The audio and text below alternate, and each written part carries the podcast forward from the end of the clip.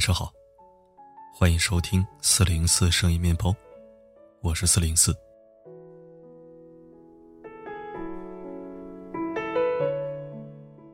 你以为你躲在这里我就找不到你了吗？没有用的。像你这样出色的男人，无论在什么地方，都像漆黑中的萤火虫一样那样的鲜明，那样的出众。你那忧郁的眼神、唏嘘的胡茬子、神乎其神的刀法。和那杯 Dry Martin，都深深的迷住了我。这是周星驰电影《国产零零七》的一段经典台词。这几天，上海人沈巍也遇到了类似的烦恼。流浪了二十六年的他，只想安安静静的捡个垃圾，但一开口，他的谈吐就出卖了他。如果不看他的外表，只听声音，你甚至会认为他是某大学的国学教授。他谈吐清晰，逻辑缜密，让人一听就感觉不是泛泛之辈。他博览群书，最喜欢的是《左传》《诗经》《了凡四训》《菜根谭》等古书，且颇有自己的独到见解，让人肃然起敬。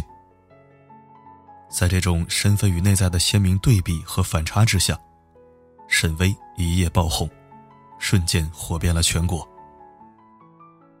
面对这样的追捧，沈巍也有点懵。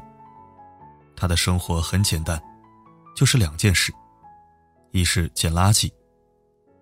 在沈巍看来，捡垃圾是为了社会，为了国家的垃圾分类事业尽一份力量，是一种很值得褒奖的行为。但可惜，他的行为并没有得到家人、同事和朋友的认可。大家嘴上说垃圾分类很好。但是，当发现一个公务员不断的捡垃圾的时候，随手就把他送进了精神病院，认为他心里有病。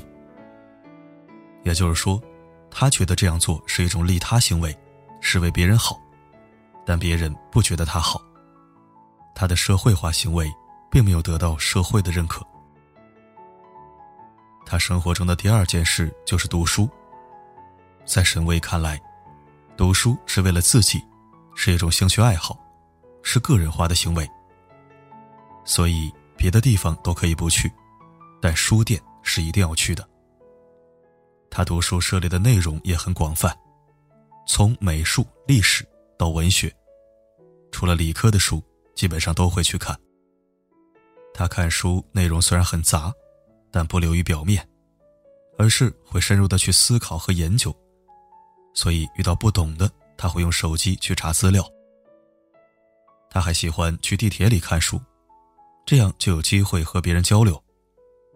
但是没想到，他满怀热情去为别人做的事，并没有人认同。他为自己读点书，反而得到了众人的追捧，一夜之间成为很多人口中的大师。有点讽刺啊。但更讽刺的，是这样一种生活现象。有时候。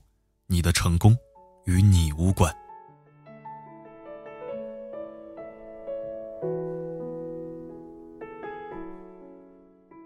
每一个人都有两个我，一个是社会自我，另一个是本来自我。沈巍之所以被关注、被追捧，在于他流浪汉的身份和饱读诗书的内在，这样一种巨大的反差。这样的反差。一是吸引眼球，二是能承载很多公众的情绪和情感。沈巍刚在抖音火的时候，各种谣言满天飞，比如说他是复旦高材生，说他流浪是因为妻女在车祸中丧生等等。在沈巍的澄清下，大家才发现这些并非事实。但问题是，为什么有人要造这样的谣呢？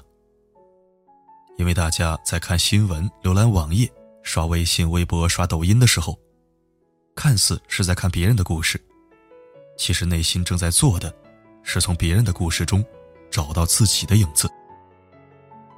如果看到一个人的故事或者生活片段，你感觉与自己无关，那么就不会感兴趣，就会迅速的忘记。但是当你看到一个人的故事，这个人的身上有一些点。能让你想到自己的一些事情，或者让你重新体验到曾经经历过的一些感受，你的热情就会被激发出来，并去关注。这种现象在心理学上叫做投射，也就是将自己内心的一些东西或者情感投射到别人身上。用通俗的话说，就是引发了情感共鸣。只有引发了大众情感共鸣的人和事，才会让众人觉得这不是别人的事，是与我有关的事情，因而才会去关注。去讨论，去参与进来。这就是为什么有人要硬加给沈巍一些标签的原因，因为他们深知大众的心理。当一个复旦的高材生沦落到流浪汉的境地时，你的内心会不会有所触动？当一个学富五车的人因为妻女去世而选择流浪时，你的内心又是怎样的感受呢？再加上，当有人打出“大师在流浪，小丑在殿堂”的标题时，你的情绪又会处于什么样的状态？当你不知不觉被一个陌生人感动、投射和寄托了自己的感情时，可能没想到背后有一种无形的手在操纵着你的情感，并将此作为自己获利的手段。所以，这一场爆红对于沈巍来说。看似是一种成功，其实与真实的他无关。首先，大众关注他，是因为他身上的反差，在乎的也只是自己投射的某种情感，而并不是其本人。可以想象，假如他不再流浪了，重新像正常人一样生活和工作，人们对他的热情也就会冷却，就像曾经的犀利哥那样。其次，媒介们关注他，是因为他能带来流量，带来金钱上的利益，因此也并不关注其本人。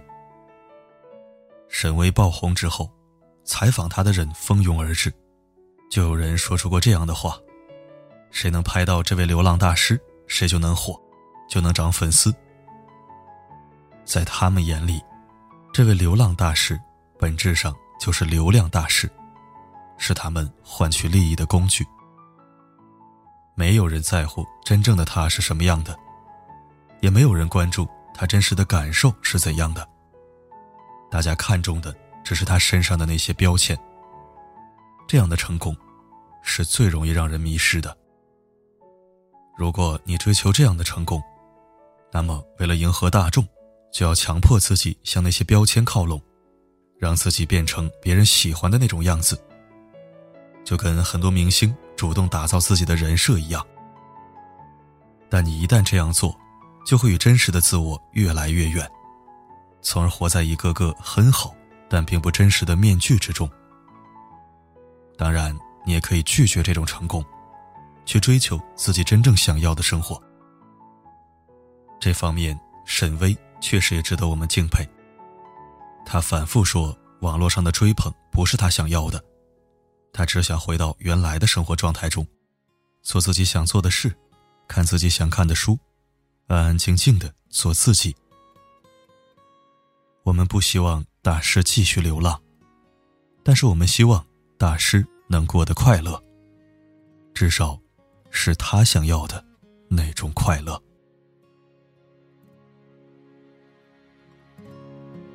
掌声在欢呼。之中响起，眼泪涌在笑容里，寂寞是欢乐送到你。感谢收听。不知道是不是我这个人特别没劲啊，还是说我把这个世界看得太透了？其实这句话也不能乱说。因为肯定会有人跳出来批评，你才多大呀，就张口闭口看破红尘。说实话，红尘我还真没看破，但是这个世界，我是真看透了。当时这个大师在抖音火的时候，我一点波澜都没有，也没有关注。我知道这只是一阵风，热闹一阵儿，一群炒作团队和垃圾网红蹭蹭热度，捞上一笔。这流浪汉也就消失在大众视野了。因为还有别的稀奇古怪的东西吸引大众眼球。中国社会早就是病态社会了，钱就是亲爹，流量就是亲妈，其他的没人在乎。什么食堂给孩子吃腐烂食物啊？什么某地高考生不能高考而耽误前程啊？食品安全、教育公平，没人关注，也没人敢关注。大家都像一只只可爱的鸵鸟，把脑袋埋进沙子里，看老鼠打洞，看虫子搬家，唯独不关注自己身边屁股后面的潜在危险。这盛世，如你所愿。好了，今天就说到这儿，再说就多了。我是四零四，不管发生什么，我一直都在。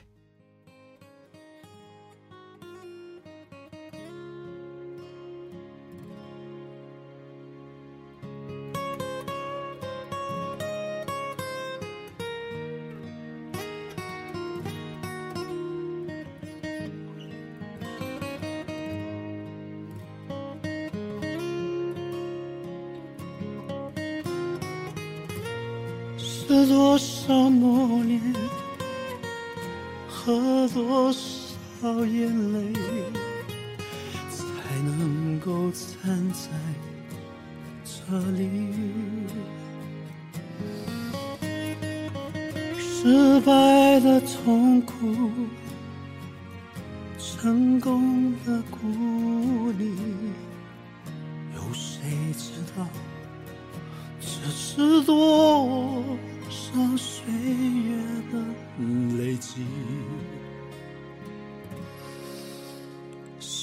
小丑，小丑，是他的心酸化作喜悦，呈现给。